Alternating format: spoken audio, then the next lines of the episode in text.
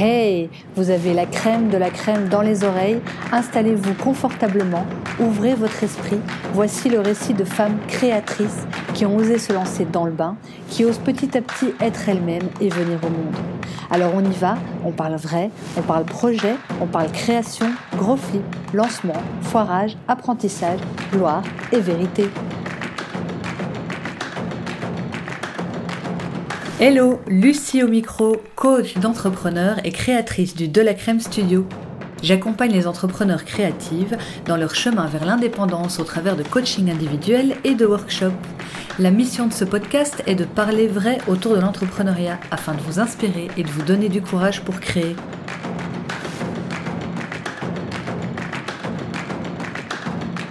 Aujourd'hui, je rencontre la crème de la crème encore.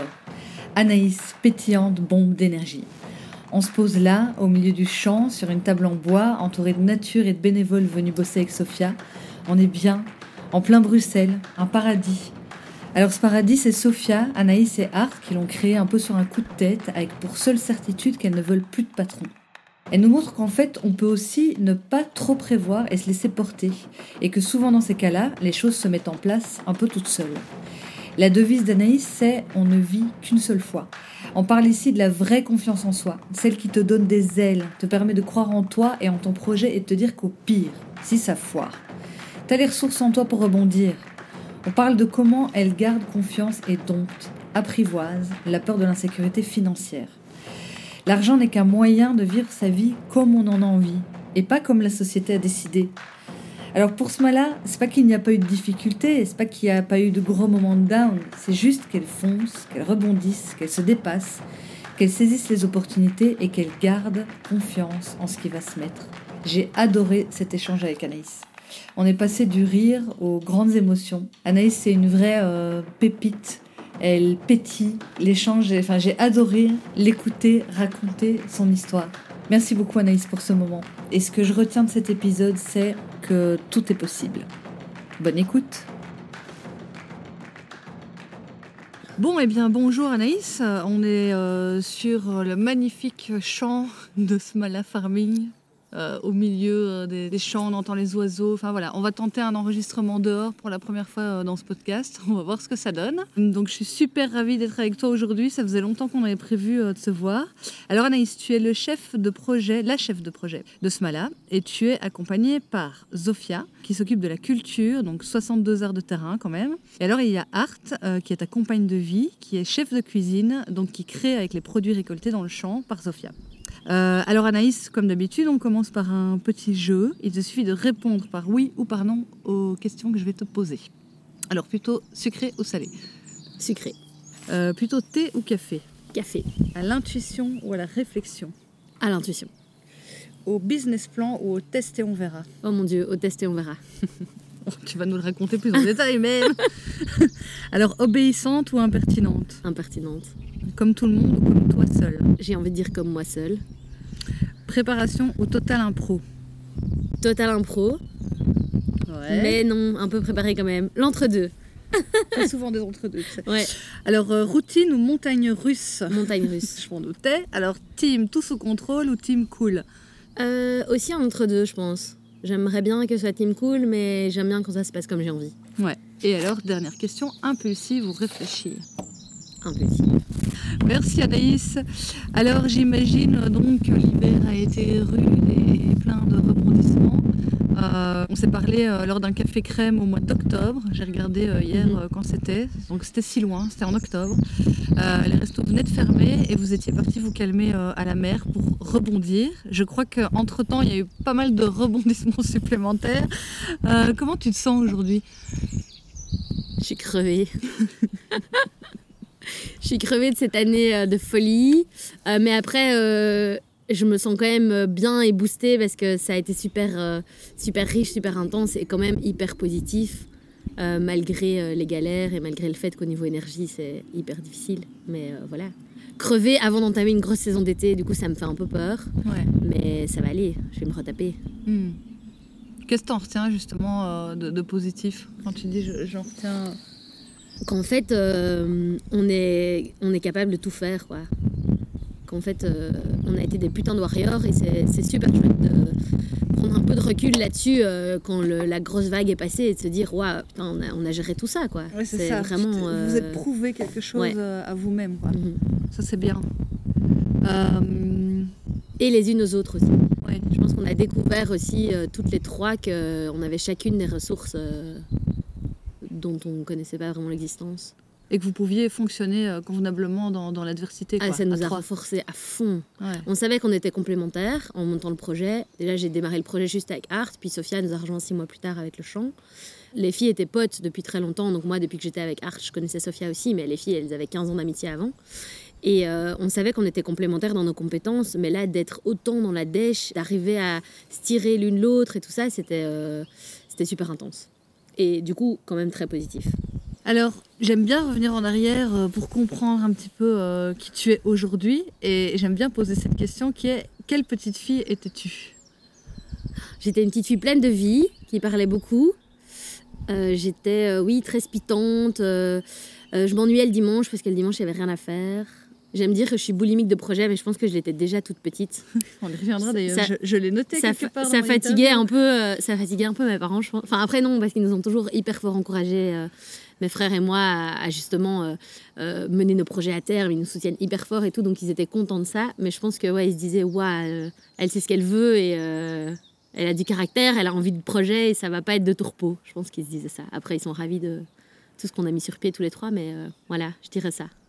Et alors ensuite, euh, qu'est- qu'est-ce que tu as fait comme étude? Qu'est-ce qui t'a mené à, à ce que tu fais maintenant, en fait? J'ai un parcours un peu atypique, du coup, euh, je suis un peu rentrée dans les clous, euh, deux, deux parents euh, universitaires, la première de la fratrie, à 18 ans je rentre à l'UNIF à l'UL- à l'ULB, Je- j'entame des études de socio-anthropo avec comme vision... À ce moment-là, j'étais déjà bénévole dans des assos et je faisais notamment de la sensibilisation aux relations nord-sud. J'avais fait un chantier interculturel au Sénégal et donc j'étais rentrée dans l'équipe formation et donc je faisais déjà tout ça et donc j'étais quand même j'aimais tout ce côté sensibilisation euh, question de citoyenneté et tout ça. Déjà très jeune, on parlait pas encore d'alimentation durable à l'époque, pas du tout même. Et donc euh, je rentre à l'UNIF. euh, mes années d'UNIF sont plus euh, de la guindaille, des jobs étudiants et des projets que finalement des études, donc je me plante magistralement. Un jour, j'annonce à mes parents que j'arrête mes études. Mon frère Jonas, qui est le plus grand des deux, donc, qui est quand mon petit frère, finissait ses études d'ingé son. Et là, on part faire, on se décide en fait un an avant que dans un an, on part faire un tour du monde d'un an à deux. Et donc pendant un an, moi je bosse à temps plein, je mets tous les sous sur le compte. Joe bosse euh, un peu euh, job étudiant et tout, il renfloue ce qu'il peut en finissant ses études d'ingé son. Et puis on se casse et là on est parti euh, 11 mois, on a fait toute l'Amérique du Sud, euh, l'Asie du Sud-Est et l'Inde à deux. Notre petit frère nous a rejoint un mois en Thaïlande, mes parents nous ont rejoint un mois en, en Malaisie et ma pote Gwen m'a rejoint un mois euh, en Inde. Hyper chouette et là c'est euh, un peu le l'expérience de vie quoi. On, on, part, on est parti sans Lonely Planet, on savait pas parler espagnol. On a atterri à Caracas au Venezuela parce que c'était le, le moins cher. En fait, c'était la ville la- quasi la plus dangereuse d'Amérique du Sud. Enfin, mes parents n'ont pas du tout pigé. euh, Enfin, ils nous ont vraiment laissé vivre notre truc, mais euh, avec le recul en se disant, euh, ben, on avait euh, 21 et 23, je crois Ah ouais. ou 22, 24. Ouais. Du coup, euh, assez dingue. Euh, en revenant, euh, le blues du retour, je repars au Canada, à Montréal, pour quelques mois. Et là, en fait, à Montréal, ils sont. Au Canada, ils sont toujours un peu en avance sur nous, genre euh, un peu dans tous les domaines comme ça. Et là, je touche un peu au premier euh, projet d'agriculture urbaine, au premier projet d'alimentation durable. Euh, je travaille sur les marchés où je vends des légumes et des plants pour que les gens fassent leur potager. Et donc, ce truc commence à me titiller. Et en parallèle de ça, j'ai euh, des années de scoutisme. Été chef et puis après, j'étais beaucoup intendante. Et donc, je faisais la tambouille, quoi. Les parents, quand ils déposaient leurs animés au scout et qu'ils me voyaient que j'étais intendante pour le camp, ils se disaient cool, elle est là, ils vont bien manger, quoi. Donc, trop marrant. Donc, j'ai toujours eu ce truc de grand repas. Dans ma famille aussi, on a toujours invité tout plein d'amis. Enfin, on a vraiment ce truc euh, de la convivialité autour de la tablée et des grands repas. Et, et donc, j'ai toujours beaucoup cuisiné avec ma maman. Et du coup, euh, je me dis, en fait, j'ai envie d'allier ce côté cuisine et ce côté sensibilisation, du coup, à l'alimentation durable.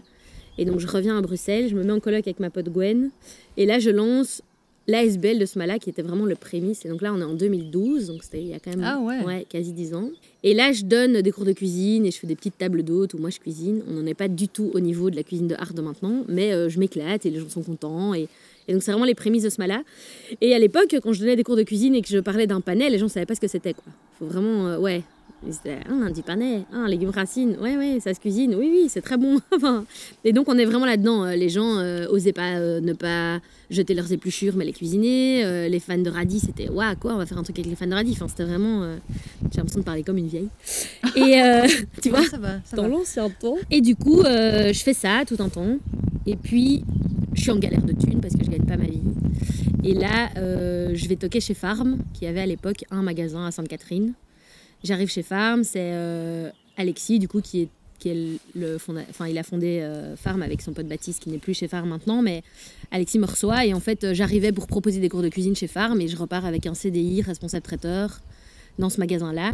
Et là se passent plusieurs années où en fait, je m'éclate chez Farm, je monte leur comptoir traiteur, je cuisine derrière le comptoir ce que je faisais chez Spalade, des légumes grillés, des salades, des trucs. Et puis ça grossit, ça grossit, ça grossit. Farm, c'est quand même agrandi super vite. Et donc, à un moment donné, je monte, je monte en, en responsabilité et j'en viens à plus cuisiner. J'ai besoin d'un chef de prod. En attendant, j'avais rencontré Art. Et donc, je l'engage chez Farm. Du coup, elle vient faire toutes les prépas chez Farm. Et puis, on achète un camion et on part en voyage.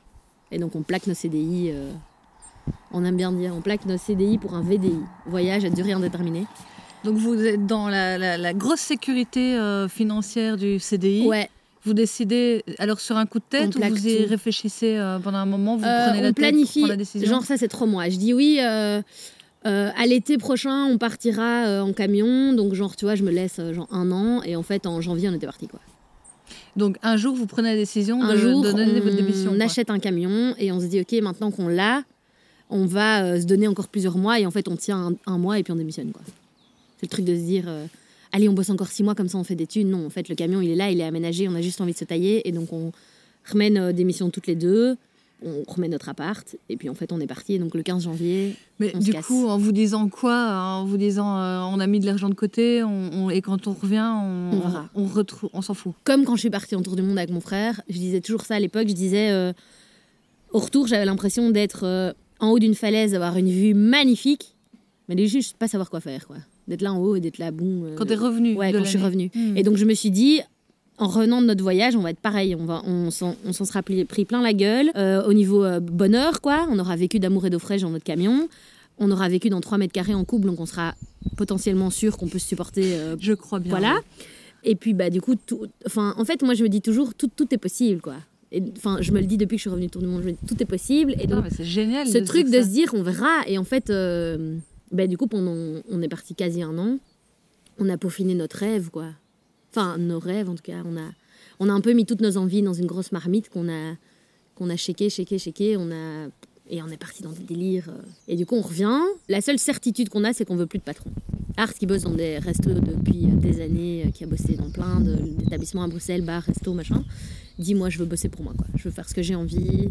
Et on a ce truc parce que pendant notre voyage, du coup, on fait un gros woofing euh, dans le sud de la France, en Provence, chez Cédric qui a la ferme en vie, un gars incroyable. Et donc on fait un gros woofing de plus de deux mois chez lui. Et donc là, on, fait du maraîchage. Et ce qui est trop marrant, c'est qu'en parallèle, mais on savait que Sophia, donc Sophia prenait une pause carrière à son boulot, elle est informaticienne à la police. En même temps qu'on est en voyage, elle prend une pause carrière de 9 mois et elle fait du maraîchage dans une ferme pendant ces 9 mois.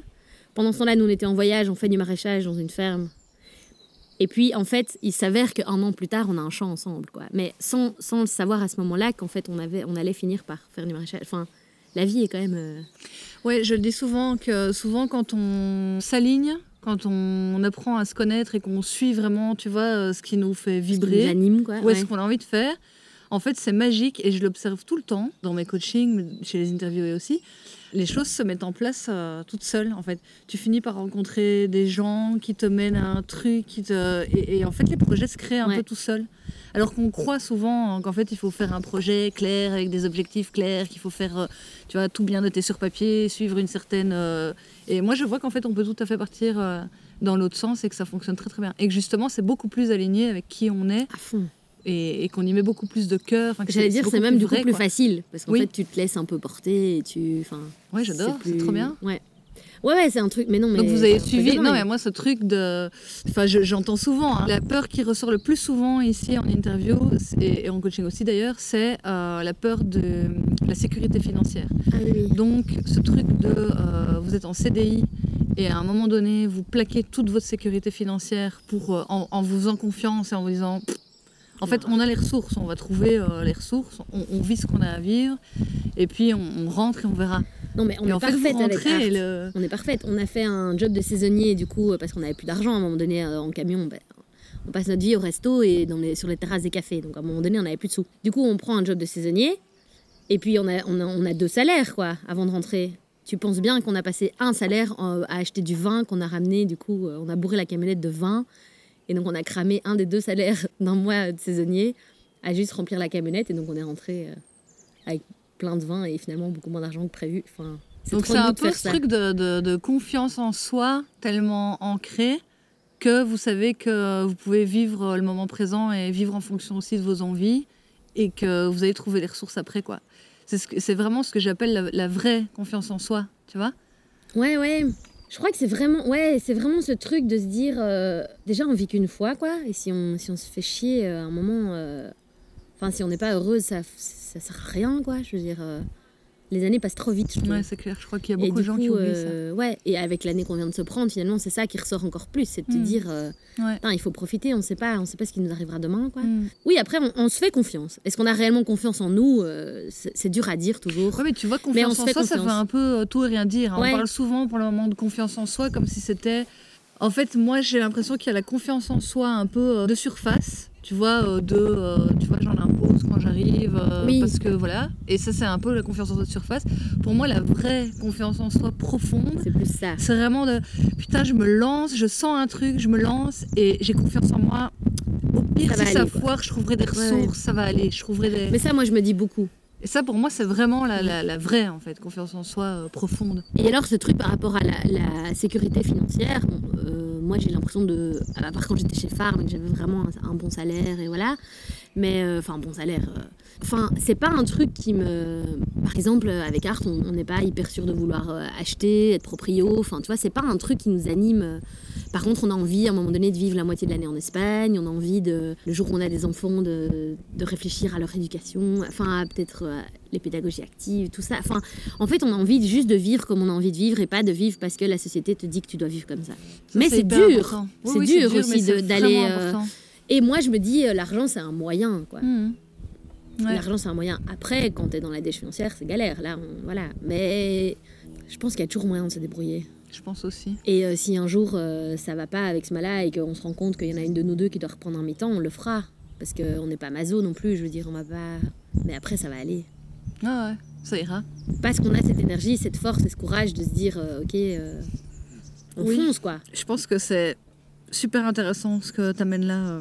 Parce que j'entends souvent des personnes qui n'osent pas se lancer parce qu'elles attendent le, le bon moment, enfin un peu le moment parfait où euh, tu vois tout sera réuni et ils ont l'impression qu'à un moment leur, leur peur de l'insécurité va s'apaiser. en fait, en fait, ce que je remarque souvent c'est vas-y et en fait c'est en y allant que ta peur va s'apaiser parce que tu vas voir que ça va. Au plus t'attends, au plus t'auras peur. Oui, en En fait. plus, c'est- euh, avec les années qui passent, on perd l'insouciance. oui, aussi. oui, oui, oui. Ah Parce oui, qu'on oui, est oui. vachement dans le truc. euh, tu vois, quand je suis partie en tour du monde avec mon frère, on s'est pas posé le tiers du quart des questions que je me poserais maintenant si je partais. Vraiment. Mm. Mais c'était ça, c'était ok, on y va et on verra. Et en soi, il peut rien nous arriver. Si, il pouvait nous arriver plein de trucs, on s'en rendait pas compte. Mais en soi, on, on s'est fait confiance, quoi. Ouais. Et il nous est rien arrivé. Ouais. C'était dingue. Ouais, mais t'as l'impression que quand, quand tu te fais profondément confiance comme ça, les, les planètes s'alignent. Ouais, à fond. Ouais, ouais. Alors, comment est-ce que vous avez monté euh, l'activité au départ? Donc, tu me dis, vous en rêvez, euh, voilà, vous êtes en voyage, vous en rêvez, etc. Puis vous revenez et voilà, les choses se mettent en place. Mais est-ce que vous avez fait à un moment même un mini euh, plan financier pour Ouais. voir comment ça allait se construire, etc. Mais de nouveau, ça a été une histoire d'opportunité. Donc on revient à Bruxelles, on s'installe à Saint-Gilles. On va boire un verre à la Maison du Peuple. On rencontre euh, Almou, qui est une copine de Art, euh, qui est la, la femme de Oli, qui est le boss de la Maison du Peuple. Ouais. On rencontre Almou, on, on dit Art, euh, en bâton rompu, dit à Almou, ah ouais, on cherche un atelier, on veut quand même s'installer et tout, monter un projet. euh. Et Almou nous dit, Oli euh, remet l'atelier de la Maison du Peuple. Ils avaient pris un atelier à Saint-Gilles où ils faisaient toute leur cuisine euh, en amont, c'était leur cuisine de production, quoi. Ils faisaient leur lasagne, leur salade, leur quiche, leur truc là-bas. Et donc on contacte Oli, mais Art, elle a travaillé à la Maison du Peuple à l'époque, enfin elle le connaît bien, quoi. Et donc on contacte Oli, on va visiter, fin mai, 1er juillet, on rentre dans l'atelier. Et en plus, on avait un contrat et donc on fournissait les cafés, du coup, Maison du Peuple, Caberdouche et Biche, on préparait de la bouffe pour eux, quoi. Mais donc génial, parce qu'en fait, le truc, on était rentable à J1. Donc t'as pas, pas cette panique. Moi j'appelle mon père, je dis papa on a ce plan et tout, l'atelier il coûte autant, machin. Si on fournit les cafés toutes les semaines, machin, on va rentrer autant d'argent. Il me dit c'est pas possible, refais tes calculs, rappelle-moi, c'est trop beau pour être vrai, recalcule. Je recalcule dans mon Excel et tout, je le rappelle, j'ai écoute pape, il me dit signe. Il me dit va chez le notaire, mets-toi en société, vas-y, fonce, vous avez de l'or dans les mains, ça ne peut que fonctionner, euh, go, go, go.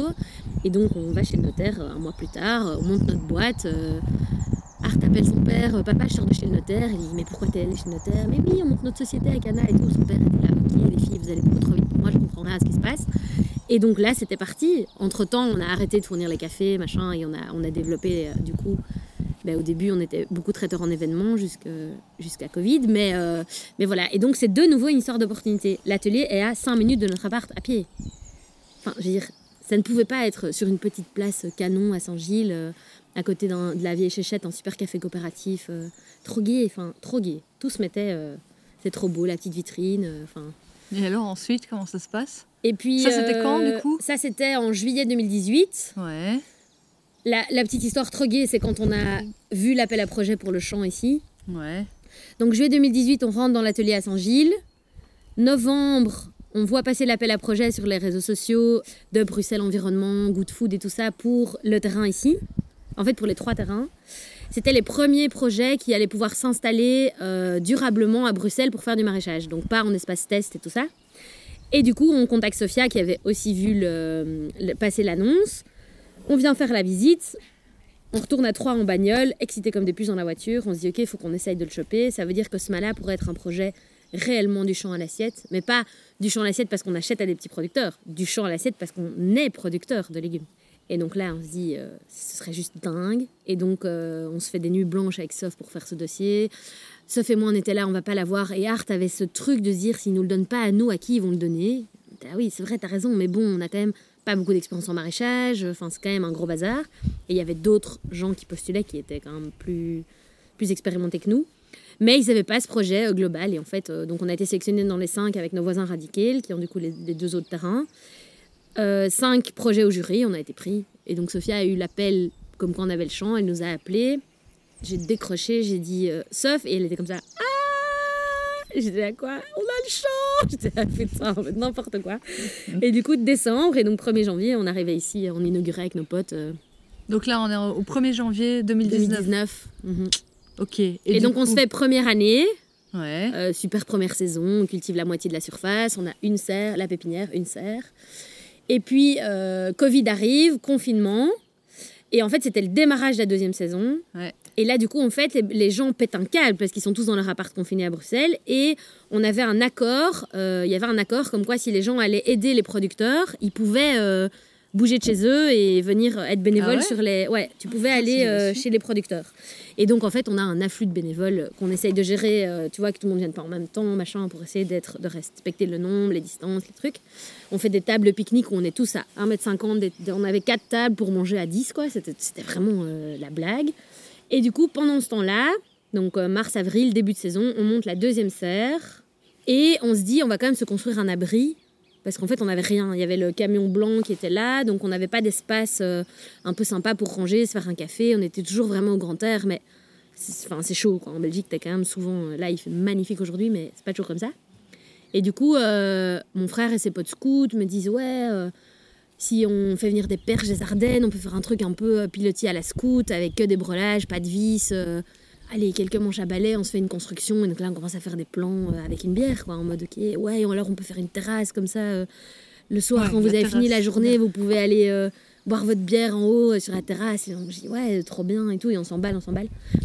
Et puis. Je vais filmer ça. Je mettrai toutes les images sur Instagram. ça marche. Pour les personnes qui ont envie de voir. Cette terrasse, est trop folle. La fameuse terrasse. Et du coup, euh, ben, je, commande des perches, quoi. Donc, je fais venir des perches, euh, machin. Et puis, en fait, le truc se construit. Et puis, euh, le 21... Donc là, on, est, on arrive en juin. Et le 21 juin, on inaugure avec donc, notre abri avec nos proches, quoi. Donc, vraiment, les familles, les trois familles, des, nos familles à nous. Et puis, nos potes proches et les gens qui nous ont aidés à construire. Et alors là, on fait un... Je sais plus, un truc fait, euh, tout le monde nous dit, mais les filles, euh, vous avez un super endroit, il faut ouvrir tout l'été, quoi. Il faut ouvrir tous les week-ends ici, euh, c'est pas possible. On avait déjà le marché le samedi sur le champ, donc on avait déjà du passage le samedi. Et donc, tu vois, et donc Art, elle a les yeux qui brillent en mode quoi, on va faire des tapas et tout, on va cuisiner ici. Enfin, c'est un peu la bouffée d'air en plein Covid. Ok, en fait, on va faire ça, et on peut le faire, vu qu'on est à l'extérieur.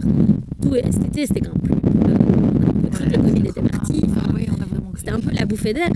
Et du coup, on ouvre la, on décide le week-end d'après d'ouvrir la guinguette. Et puis en fait, euh, on appelle même pas guinguette.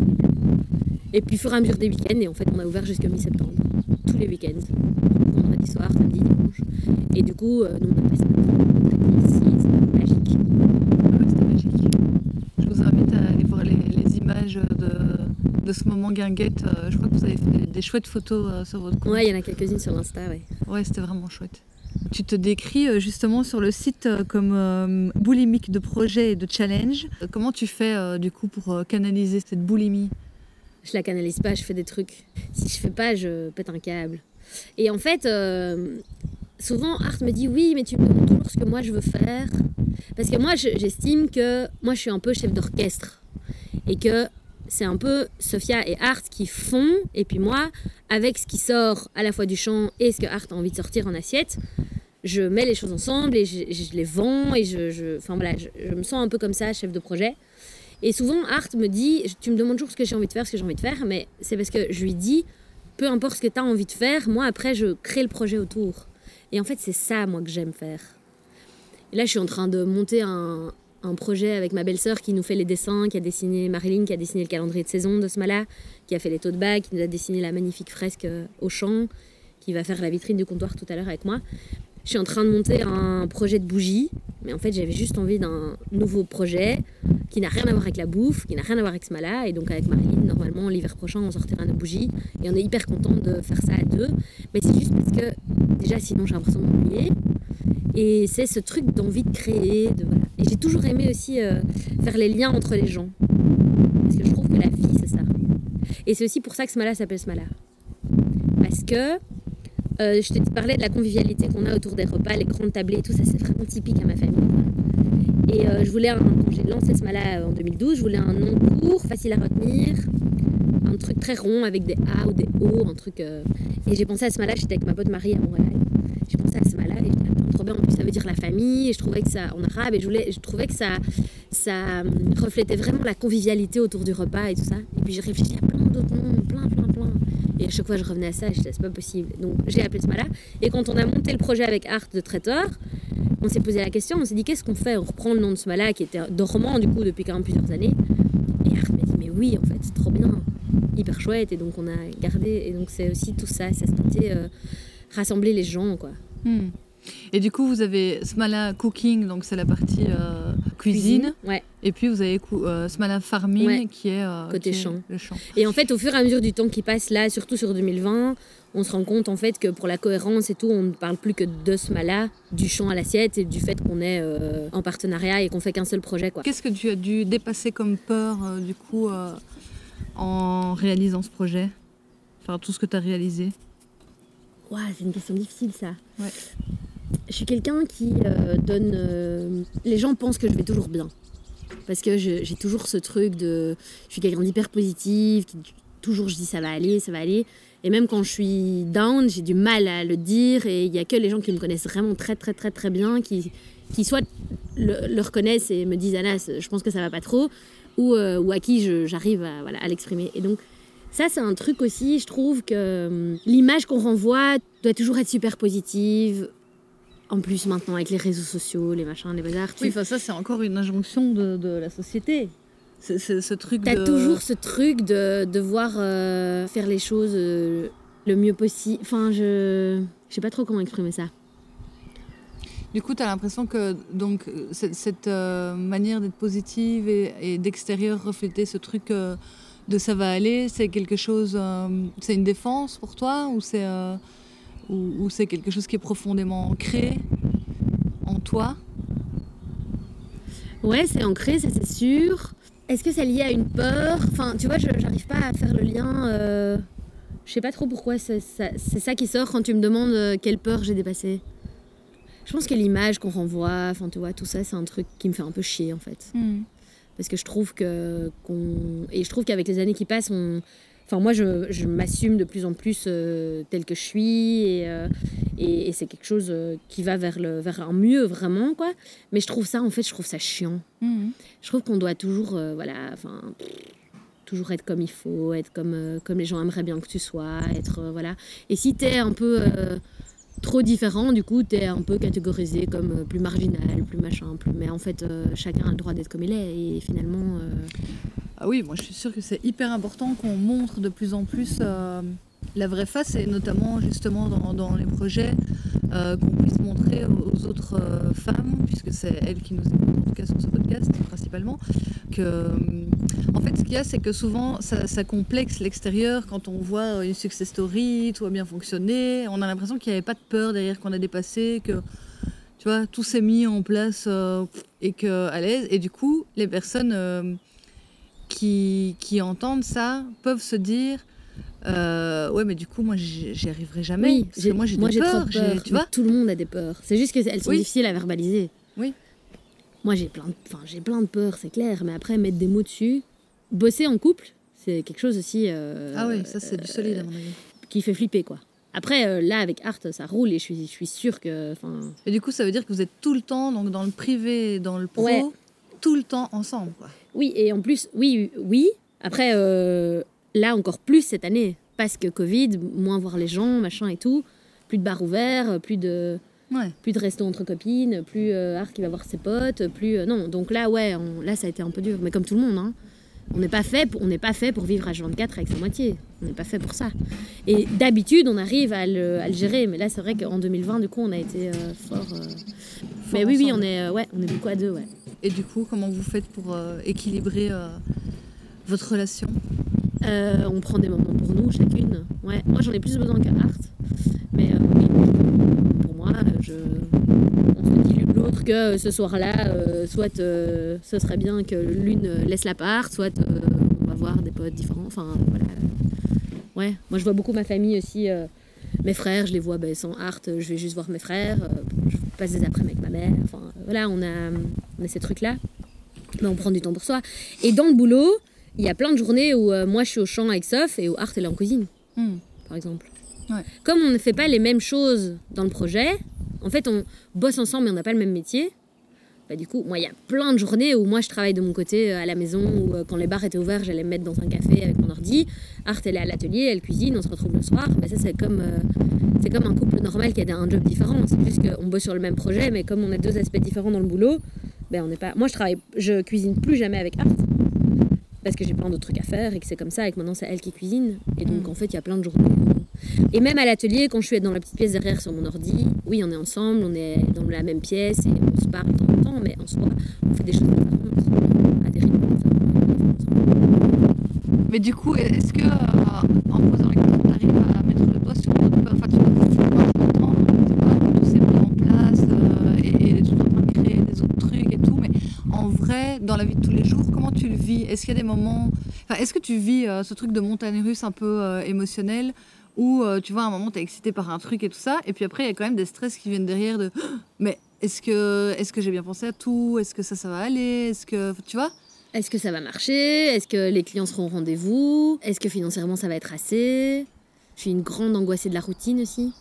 Donc ce côté traiteur, à la base, c'était aussi parce que, et je le disais, dans, je l'ai dit dans une interview d'élémentaire avec ma copine Camille, où je disais, euh, on n'a pas ouvert de resto parce qu'on voulait pas se coincer avec des horaires et tout ça.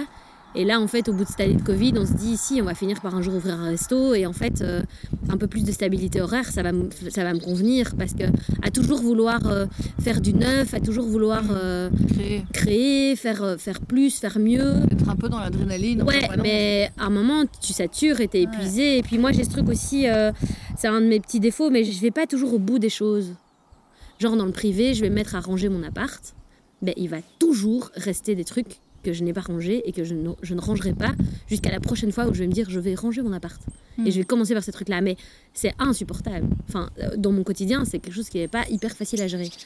Parce que j'ai j'ai ce truc de pas. Je suis pas jusqu'au boutiste, comme on dit. Et ça, c'est un, un peu un complexe que j'ai parce que je pense que ça m'aiderait grandement d'y arriver. Et voilà. En fait, je crois que l'important, c'est vraiment de se connaître et de savoir ce sur quoi on est forte. Donc toi, ta force, c'est vraiment la création, le passage à l'action. Le... Mm. Allez, j'ai une envie, je la mets en œuvre assez rapidement et en, en calculant et tout, mais j'y vais, quoi. Et, et peut-être que sur la finalisation euh, du détail, après, une fois qu'on est rentré dans la routine, c'est moins euh, ce qui, ce qui t'amuse, quoi. Ouais, c'est ça. Ouais, je pense que c'est ça. Et je crois que le tout est de le savoir, en fait. euh, je pense. Parce que j'entends quand même ça assez régulièrement aussi. Et après, de s'entourer de personnes qui, elles, par contre, se sentent bien dans la routine et, et peuvent continuer le projet. euh, Oui, par exemple. Art, de par son métier aussi, où elle, euh, elle a fait beaucoup de services coupés en resto, par exemple, et où elle bossait toutes les semaines, elle avait les mêmes horaires. Elle, euh, enfin, elle, c'est quelque chose qui l'angoisse pas du tout, quoi. Vraiment pas du tout. Ouais, c'est ça le bon équilibre. moi, je suis là, hein, en fait, dans est-ce votre que couple. tous les jours, on va vouloir aller au même endroit, machin Là, on ouvre le comptoir, on va être sur un truc plus régulier au niveau de- des horaires et on va un peu se tester et voir. euh, Mais moi, je suis intimement persuadée qu'au stade où j'en suis aujourd'hui dans ma vie, ça va me faire du bien. D'avoir un peu plus de cadre, justement. Ouais. De pouvoir mieux organiser mes semaines, de me sentir moins débordée. Ah oui, c'est euh, ça aussi. hein. Des fois, on a l'impression qu'on fonctionne d'une certaine manière, et je crois qu'il faut pouvoir accepter aussi qu'on a des, on peut changer en fait. À fond. On peut changer d'envie, d'organisation de- de- et d'envie de vie, et qu'en fait, il faut se laisser le, la possibilité de ce changement, de ce mouvement, de D'adaptation, en fait, finalement. Oui, c'est ça. Mais de s'adapter euh, vis-à-vis de soi-même en fait. Tu vois, Oui, de se dire ça. bah là maintenant j'ai plus envie. Là on a eu une année hyper euh, chargée, mouvementée. euh, j'ai pas vraiment connu de routine. Bah là je- ça me ferait du bien d'être un peu Mhm. plus dans la routine. Exactement. Tu vois, parce que parfois, on, on se colle des espèces d'étiquettes en se disant ben Moi, je fonctionne de cette manière-là. Et du coup, je m'autorise pas à fonctionner d'une autre manière, puisque c'est celle-là ma manière de fonctionner. Carrément. Et en fait, on est tout le temps en changement. Je crois que tout le monde est tout le temps Et t'as raison parce que c'est vraiment ça. Au plus tu te connais, au plus tu te rends compte de ça. Et donc, il faut juste réagir à euh, ces, ces nouvelles impressions que tu as de toi et, c'est, enfin, et que tu expérimentes avec les années qui passent. Et pour ça, c'est cool, je trouve. Parce qu'en fait, en, en grandissant, en prenant de la maturité, et de, en fait, tu te connais de mieux en mieux avec les années qui Ouais. passent. Et ça, c'est vraiment chouette. Si tu t'autorises à t'écouter, est-ce que je- enfin, il Oui. y a- il y, a beaucoup de gens qui s'autorisent pas du tout, tu vois. On n'a pas appris en fait euh, On ça. n'a pas appris ça. Mais c'est hyper intéressant de s'observer soi-même. Je disais encore hier, C'est hyper important aussi. mais c'est hyper important parce qu'en fait, la personne avec qui tu vas vivre chaque seconde de ta vie jusqu'à la fin de ta vie, c'est toi-même. Ah oui, c'est clair. Et on se connaît pas en fait souvent. Parce qu'on prend pas le temps de se regarder un peu, de s'observer un peu, de euh, s'écouter. Tu vois, parfois on rentre dans un mode de fonctionnement qui ne nous convient pas du tout et il faut longtemps pour qu'on s'en rende compte, tu vois. Oui, et on a, de nouveau, on en revient aussi à parfois ce carcan aussi dans lequel on se met par rapport à l'image qu'on renvoie. Ouais. De se dire, Ouais. euh, tout le monde pense que je fonctionne comme ça, évidemment, je fonctionne comme ça. Oui, Mais en oui. fait, euh, Mais ça, c'est vraiment les masques qu'on se met. quand les gens disent quoi, mais tu vas ouvrir un resto, tu as toujours dit que tu voulais pas euh, des horaires fixes. Ah oui, mais ça peut changer. Oui, c'est ça. Et puis j'essaye, et si ça me convient pas, on fera autre chose. change. Ouais, Oui. ouais.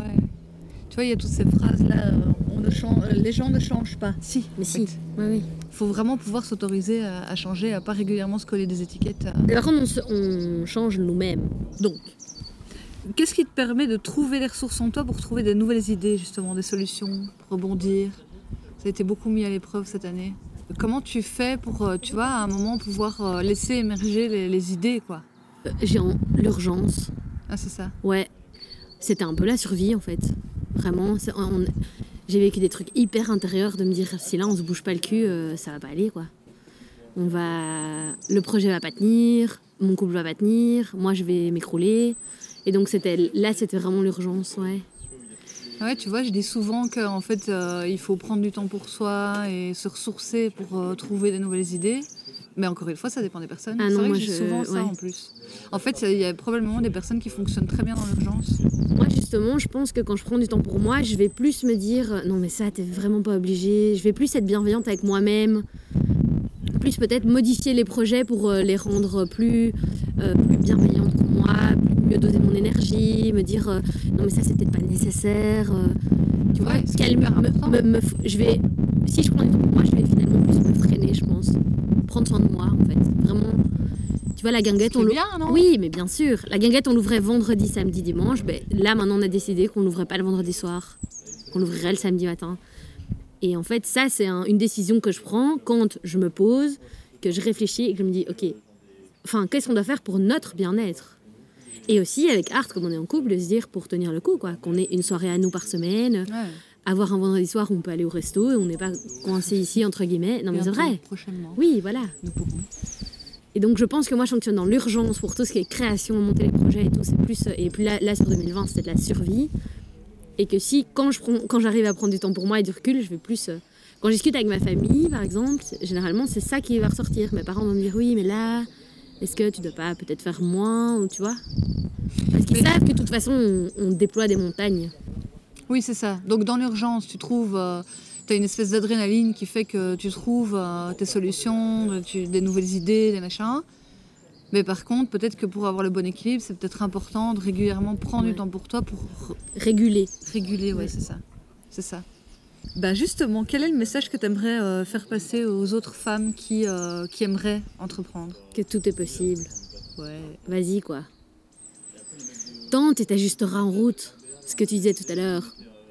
Franchement, c'est trop important. Il faut, euh, il faut essayer, il faut tenter, il faut. Et les- en fait, c'est en faisant qu'on Ah apprend, c'est en faisant À qu'on s'ajuste, c'est en faisant que.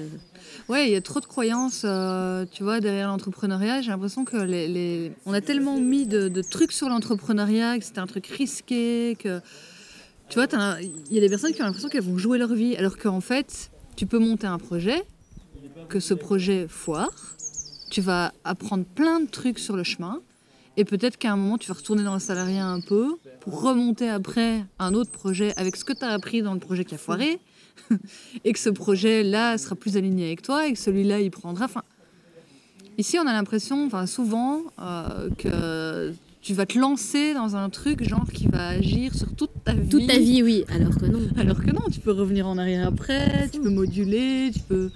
Bon, après, je sais pas si. euh, je pense aussi que ça dépend de où, où tu en es dans la vie, justement. Je pense que quelqu'un qui a un prêt immobilier euh, sur la tronche, qui, qui a des enfants, peut-être. euh, Enfin voilà, qui a, qui a des responsabilités, c'est peut-être moins facile de pouvoir te dire j'y vais. Marche arrière. Mais et encore, Mais non, c'est pas des croyances aussi, tu vois. Ah non, moi je pense. Je sais pas, des fois il y a des, des trucs comme ça qui me oui, mais j'ai mon prêt, j'ai machin, et du coup c'est des trucs qui nous servent à encore plus trouver des excuses Ouais. pour ne pas y aller, quoi. Ouais. Tout à fait. Alors qu'en fait, une maison ça se revend. Au pire, du pire, du pire. En fait, tout est possible une fois que tu crois vraiment. Oui, et tout est une question d'équilibre. Tu vois Ouais, Je crois que si t'as euh, ton prêt, tes gamins et tout, ok, il faut peut-être pas prendre trop de risques non plus. Il faut mesurer, quoi. Ah ouais, mesurer un fait. peu. Mais après, c'est pas pour ça qu'il faut pas le faire. Vraiment pas.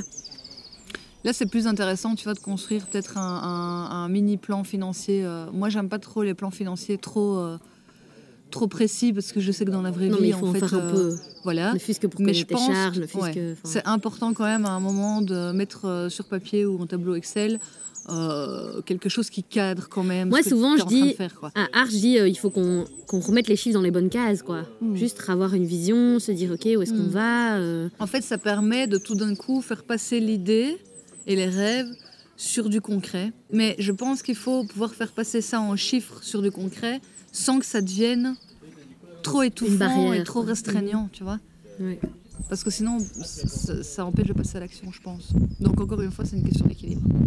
Alors, euh, ma dernière question. Que signifie pour toi réussir? Être heureux. Ouais. Et j'ai les larmes aux yeux en le disant. Et être heureux, c'est quoi Ouais. C'est faire ce que tu as envie de faire, savoir pourquoi tu te le matin et être bien, quoi. Ouais, à fond. Être sûr que tout a du sens. À fond. Pour moi, c'est vraiment ça. Et réussir, c'est pas avoir de l'argent, c'est pas euh, être connu, c'est pas, pas ça, c'est être heureux, quoi. Et dès qu'on flanche un peu, et on l'a énormément fait euh, cette année, euh, et même en couple avec Art, ça a été quand même pas, facile, quoi. Mais à chaque fois, on revient à l'essentiel et on se dit, en fait, qu'est-ce qu'on a besoin toi perso, moi perso, et nous deux pour être heureuses, quoi. Et, enfin, et comment, qu'est-ce qu'on doit mettre en place pour ça? Et c'est la seule target, toi. C'est la seule target. Je me dis, le jour où on a des enfants, j'ai envie aussi qu'on pense comme ça, quoi. De se Ouais, dire. c'est euh, génial de pouvoir se poser voilà. un moment Ouais. et, et de se dire que- qu'est-ce que, de, de quoi est-ce que tu as besoin pour être bien? Ouais. Et c'est pour ça qu'il faut que les restos réouvrent, parce que ces discussions-là avec Art, on les a que quand on est au resto. C'est vraiment nos petits Ça réouvre. moments. Ouais. C'est vraiment nos petits moments. euh, ouais. Et ça, ça a été difficile. C'est, enfin, c'est vraiment un problème de luxe, quoi. Mais euh, on est des accros au resto et c'est vrai que parce qu'en fait, c'est aussi nos bulles d'air, quoi. C'est Ouais. le seul moment où on est, euh, où on arrive à, à- enfin, pas le seul, mais on parle moins boulot euh, et on, Ouais. on se recentre sur nous, quoi. En plus, autour d'un bon repas, c'est toujours. Ouais. Parce que la bouffe, c'est la vie. C'est clair, c'est clair. Oh, merci beaucoup Anaïs d'avoir partagé tout ça. Passé un bon Je suis toute moment. émue. Mais oui, je Ouais. vois. Tu, écoute, tu m'as ému, moi aussi. Ah, c'est bien, je ressens vraiment ton. Ouais. le non, mais c'est magique tout ce qui se passe. Et puis ce chant, c'est magique. Ah oui, le chant est magique. hein. L'énergie qu'il y a ici, c'est dingue. C'est vraiment dingue. C'était cool. On va aller se faire un tour du champ d'ailleurs. Mais oui, à fond. Et on va monter Allez, sur la terrasse. Ah, chouette.